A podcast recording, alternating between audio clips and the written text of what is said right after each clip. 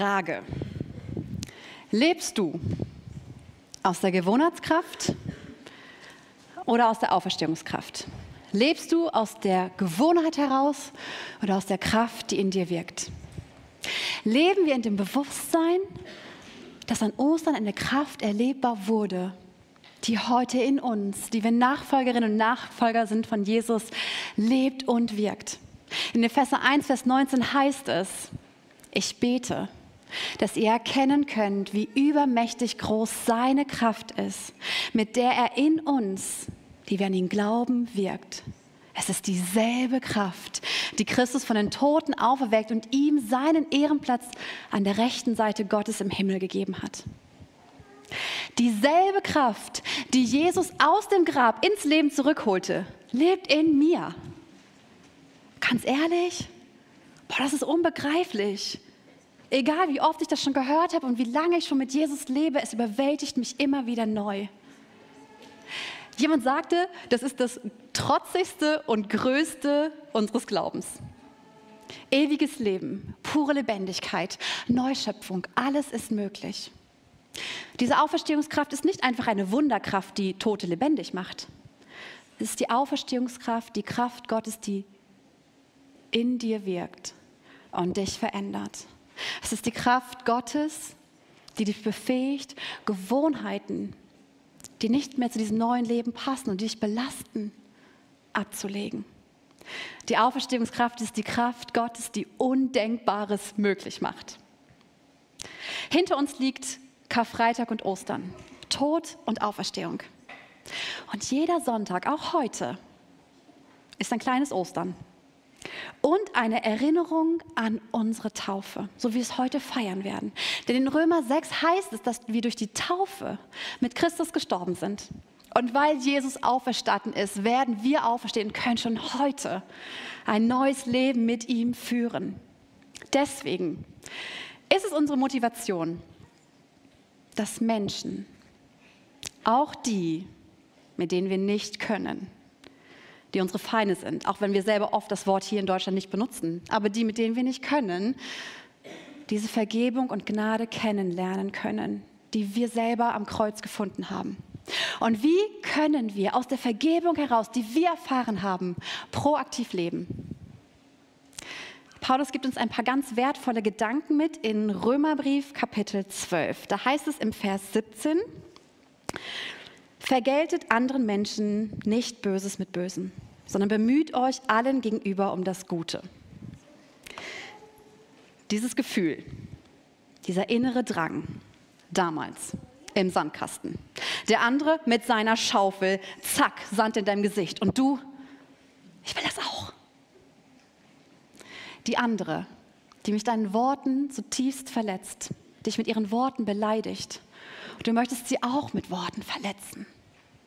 Und die anderen, die dich im Stich lassen, belügen und betrügen, am liebsten würdest du sie genauso behandeln. Kennst du diese Gefühle, diese ganz erste innere, heimliche Impuls, den ja oft keiner mitkriegt? Was du am liebsten tun würdest? Böses mit Bösem zu vergelten, es heimzuzahlen, das ist ein ganz natürlicher Drang in uns. Und selbst, ich glaube, die freundlichsten und gelassensten hier in diesem Raum haben schon mal mit derselben Art und Weise zurückgezahlt. Und dann fordert uns Paulus heraus, diesem Drang nicht nachzugeben. Wie kann das gehen? Vielleicht beginnt es damit, dass du für einen Moment, wenn das hochkommt, innehältst, tief durchatmest und dich erinnerst, was an Karfreitag und Ostern geschehen ist. Paulus schreibt es nämlich ein paar Kapitel zuvor und wer an Karfreitag hier war, hat es gehört. In Römer 5 heißt es, wir wissen, wie sehr Gott uns liebt, weil er uns den Heiligen Geist geschenkt hat, der unsere Herzen mit seiner Liebe erfüllt. Christus kam ja zu einer Zeit, als wir der Sünde noch hilflos ausgeliefert waren. Und er starb für uns, die wir ohne Gott lebten. In diesen Momenten, wenn so innerer Drang hochkommt, weil dich jemand verletzt hat, unrechtmäßig mit dir gehandelt hat, dann such Gottes Gegenwart. Diese innige Beziehung ist das Stärkste, was wir haben. such seine Nähe und erinnere dich daran, wer du warst und was er trotzdem für dich getan hat. Mich berührt es immer wieder neu, dass diese Gnade von Jesus, die Gnade von Gott so unfassbar ist. Und ich frage mich, bewegt uns seine Gnade uns gegenüber und sein Geist, der in uns lebt, uns mit Gottes Liebe erfüllt und die Auferstehungskraft, die mächtig in uns wirkt, bewegt sie uns diesen Drang nicht nachzugeben, sondern das Gute zu suchen, damit die anderen auch diese Gnade kennenlernen und spüren können. Paulus sagt deswegen, vergelte nicht Böses mit Bösen, sondern Lege Wert auf das Gute.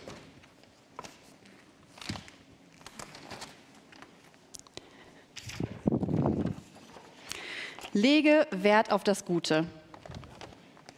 Was ist das? Im Neuen Testament steht bei diesem Wort, was gut meint, auch schön und ehrbar. Also es hat etwas mit Würde zu tun. Jemand sagte mal, das Gute, das erfreut Augen und Herz. Es löst Bewunderung aus, weil es schön und nützlich ist. Also keine Dekoration. Es ist schön und nützlich. Und es ist anziehend für Menschen. Und es kommt aus einem Herzen, das mit Liebe erfüllt ist. Aber ganz ehrlich, das kommt nicht von alleine. Also nicht bei mir. Das geschieht nicht einfach so, dass wir den Wert auf das Gute legen. Paulus sagt, lege den Wert auf das Gute, bemühe dich, sinne darüber nach, richte deinen Blick und dein Herz immer wieder darauf aus. Und wisst ihr, ich bin so froh, dass niemand von uns das alleine schaffen muss und braucht. Alle, die wir mit Jesus leben oder uns heute vielleicht dazu entscheiden, werden mit Gottes Geist erfüllt und der befähigt uns, unseren Blick, unseren Wert immer wieder auf das Gute zu legen. Er erfüllt uns damit und befähigt uns. Er wirkt mächtig in uns, dass wir auf das Gute unseren Blick lenken. Mir kam dabei eine Geschichte in den Sinn, die ihr wahrscheinlich schon kennt. Es ist die bekannte Geschichte von den drei Sieben, an dem man prüfen soll, was man sagen und tun kann, was gut ist. Und da gibt es diese drei Fragen. Die erste Frage ist, ist das, was du sagen und tun möchtest, wahr? Wenn du dir nicht sicher bist, ist es wenigstens freundlich. Wenn du dir auch darin nicht sicher bist, ist es wenigstens nützlich. Und wenn du dir auch darin nicht sicher bist, dann lass es sein. Es trifft genau das Wort, was hier steht. Lasst uns den Wert auf das Gute legen, indem wir es an der Wahrheit prüfen und an der Freundlichkeit und an der Nützlichkeit. Und dann wird sich das Gute in unserem Leben und im Leben anderer bestärken. Wie kann das konkret aussehen? Paulus gibt uns drei Schritte. Der erste,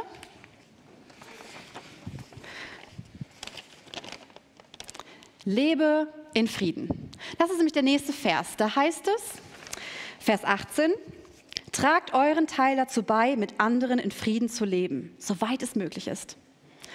Ich finde das total faszinierend. Im Neuen Testament taucht das Wort Friede 88 Mal auf. In jedem Buch und in jedem Brief des Neuen Testaments, mit Ausnahme von einem ganz kleinen Brief, taucht das Wort Friede auf. Man kann sagen, das Neue Testament ist ein Buch des Friedens. Und Friede ist die Ruhe und die Fröhlichkeit eines Lebens, in dem Angst keinen Platz hat. Oder vielmehr, wie ich finde, treffender könnte man es nicht sagen, die Diakonisse Eva von Thiele Winkler sagte, Friede ist nicht die Abwesenheit allen Kampfes sondern die Anwesenheit Gottes. Friede in meinem Leben und in deinem Leben ist allein die Anwesenheit Gottes. Und deswegen können wir Frieden nicht schaffen, nicht machen. Aber Gott schenkt uns Frieden. Und dieser Friede spiegelt unser neues Verhältnis wider, so wie wir die Täuflings nachher erleben und zeigen, dass wir mit Gott Frieden haben, dass wir eins sind, dass wir zusammengehören. Und in Frieden leben miteinander bedeutet, dass wir in Ruhe und fröhlich miteinander leben können, ohne Angst ohne Sorgen, ohne negative Gedanken und Gefühle untereinander. Und dann finde ich bemerkenswert, dass Paulus diesen Frieden begrenzt an beiden Seiten. Denn er sagt auf der einen Seite, tragt euren Teil dazu bei. Also alles, was dir und mir möglich ist, um Frieden zu schaffen und zu erhalten, das lasst uns tun. Mehr wird nicht verlangt. Aber bleibt dem anderen nicht schuldig, um Frieden zu ermöglichen. Und auf der anderen Seite heißt es, soweit es möglich ist. Der Friede liegt nicht komplett in meiner Hand. Er liegt auch immer in der Hand des anderen. Möchte er oder sie mit mir Vergebung und Frieden gestalten? Manchmal ist das nicht so. Lasst uns Wert auf das Gute legen, indem wir unseren Teil dazu beitragen, in Frieden mit anderen zu leben, soweit es möglich ist. Und ich möchte heute mir und dir, wenn du magst, eine ehrliche Frage stellen. Hast du und habe ich, haben wir noch einen Teil zum Frieden beizutragen? In unseren Freundschaften, in unserer Partnerschaft und Ehe, zu unseren Eltern, zu unseren Kindern, zur angeheirateten Verwandtschaft? Und haben wir noch einen Teil beizutragen an Frieden in dieser Gemeinde, in deiner Kleingruppe? Wisst ihr, was mich berührt? Jesus sagt in den Seligpreisungen, dass in seinem neuen Königreich, das mit ihm angefangen hat und heute mitten unter uns ist, dass alle, die um Frieden bemüht sind, Kinder Gottes genannt werden. Jesus ist der Friedenskönig. Und der Gott des Friedens hat Kinder, die Friedensstifter sind. Und ich frage mich ganz ehrlich, waren wir in der letzten Woche und sind wir es heute und sind wir es morgen, als solche Kinder zu erkennen? Ein zweites. Ich mag das. Es heißt, tritt beiseite. Es ist der nächste Vers. Da heißt es in Vers 19, liebe Freunde, rächt euch nicht selbst, sondern lasst Raum für den Zorn Gottes. Denn es steht geschrieben, ich allein will Rache nehmen, ich will das Unrecht vergelten, spricht der Herr. Paulus erinnert die Christen in Rom damals und uns heute daran, rächt dich nicht selbst. Räche dich nicht selbst.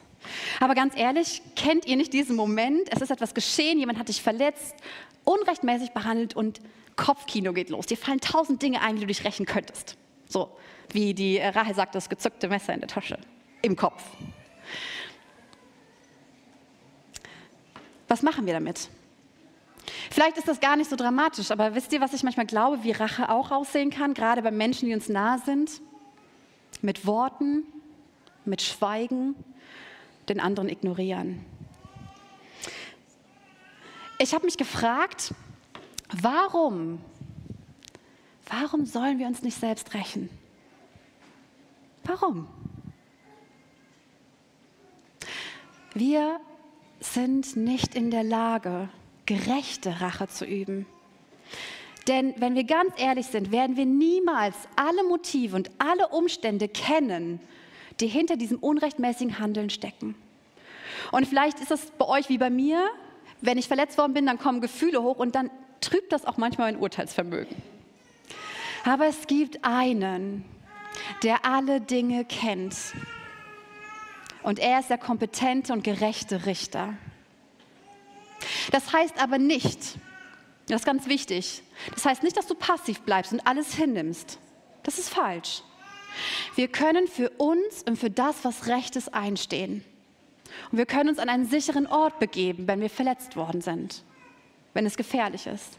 Und wir können auf das hinweisen, was Unrecht getan wurde. Aber die Rache, unser Verlangen nach Rache, die legen wir in Gottes Hand. Und da ist sie gut aufgehoben. Lasst uns Wert auf das Gute legen, indem wir Gott Platz machen, beiseite treten damit Gottes Rache Raum hat. Jemand hat es eben so im Flur so treffend gesagt, ich stehe ihm sonst im Weg. Ja, das stimmt. Wenn ich mich räche, kann Gott das nicht mehr tun. Ich stehe ihm im Weg. Lass uns beiseite treten und es Gott überlassen, weil er es besser macht. Und ich weiß nicht, was dir vielleicht angetan worden ist und was in dir eine Riesenwunde ist. Aber ich möchte dich ermutigen, dass Gott zu seinem Wort steht. Und wenn er nicht in diesem Leben für dein Recht eintritt, dann wird er das in Ewigkeit tun mit einer gerechten Rache. Er kümmert sich um dich und steht für dich ein. Und darauf darfst du dich verlassen. Ein drittes.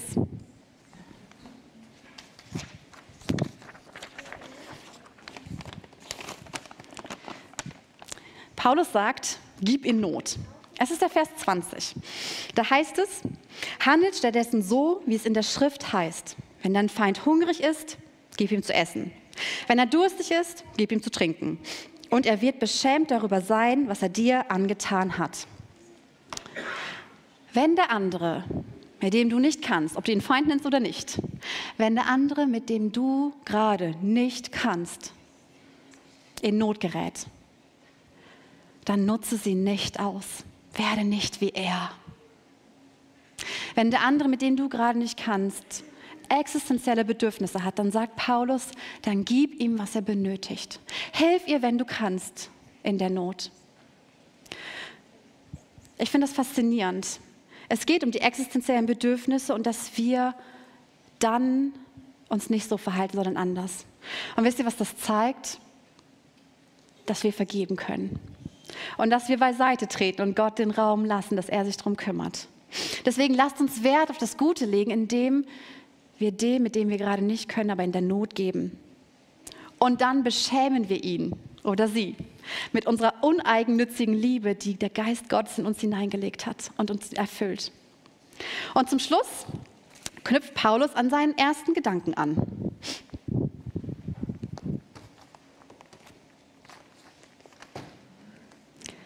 Da heißt es nämlich im Vers 21, Lass dich nicht vom Bösen überwinden, sondern überwinde das Böse durch das Gute. Manches wird hier erst im Kontrast deutlich. Was ist eigentlich böse und was ist gut? Im Neuen Testament steht das Wort böse oft zusammen mit gemein, geizig, neidisch sein. Und das Wort gut, was hier steht, oft mit freigiebig und großzügig sein. Also ein offenes Herz, eine offene Hand haben. Ein freundliches und liebendes Herz, das freigiebig ist. Wir haben zwei Möglichkeiten.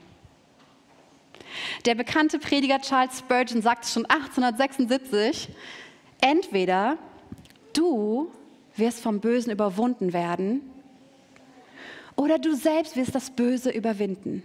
Eins von beiden. Dazwischen gibt es nichts. Wir haben zwei Möglichkeiten. Deswegen lasst uns nicht vom Bösen überwinden.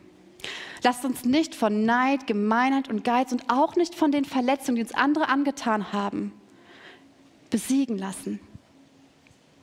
Der bekannte Wissenschaftler George Washington Carver sagte einmal, ich finde sehr treffend, ich lasse es nicht zu, dass jemand mein Leben ruiniert, indem er mich dazu veranlasst, ihn zu hassen. Als Nachfolger von Jesus wollte er sich nicht vom Bösen überwinden lassen. Wer heute Morgen früh aufgestanden ist, weiß, dass Dunkelheit niemals durch Dunkelheit verschwindet. Immer durch das Licht. Und dass Kälte niemals durch Kälte vertrieben wird, sondern immer durch Wärme. Und dass immer das Gute allein das Böse bleibend überwinden kann. Wir, die wir hier sitzen.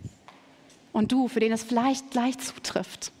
Wie wir die Jesus nachfolgen. Die wir auf Jesus Namen getauft sind die wir von Gottes Geist erfüllt sind, in denen die Auferstehungskraft Gottes mächtig wirkt.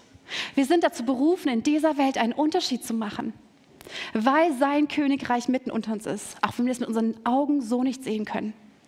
Und darin zeigt sich der Unterschied, nämlich wie wir reagieren, wenn andere uns verletzen, wenn andere uns schlecht behandeln, wenn sie uns nicht gut mit uns meinen. Ob wir uns vom Bösen überwinden lassen oder ob wir in der Kraft des Heiligen Geistes das Böse durch das Gute überwinden. Meine Frage vom Anfang. Haben wir die Motivation, dass Menschen und auch die, mit denen wir gerade nicht können, Vergebung und Gnade kennenlernen können, die, die wir kennengelernt haben und die die Täuflinge heute bezeugen? Es ist Sonntag. Ein kleines Ostern. Die Erinnerung an unsere Taufe, dass wir mit Jesus gestorben sind und dass wir mit ihm auferstehen werden und dass wir heute schon ein neues Leben führen können. Und dass das Böse keine Macht mehr über uns hat. Wir sind frei. Jesus lebt in uns. Deswegen meine Frage, möchtest du, dass nicht mehr Gewohnheitskraft, sondern Auferstehungskraft in dir wirkt? Ein Leben voller Freude in dieser verändernden Kraft Gottes dann such Gottes Gegenwart auf, hier und heute. Ruf seinen Namen, laut oder leise, und er wird dich hören, er wird kommen und er wird dich mit seinem Geist erfüllen. Und ich lade dich ein, mit mir zusammen zu beten.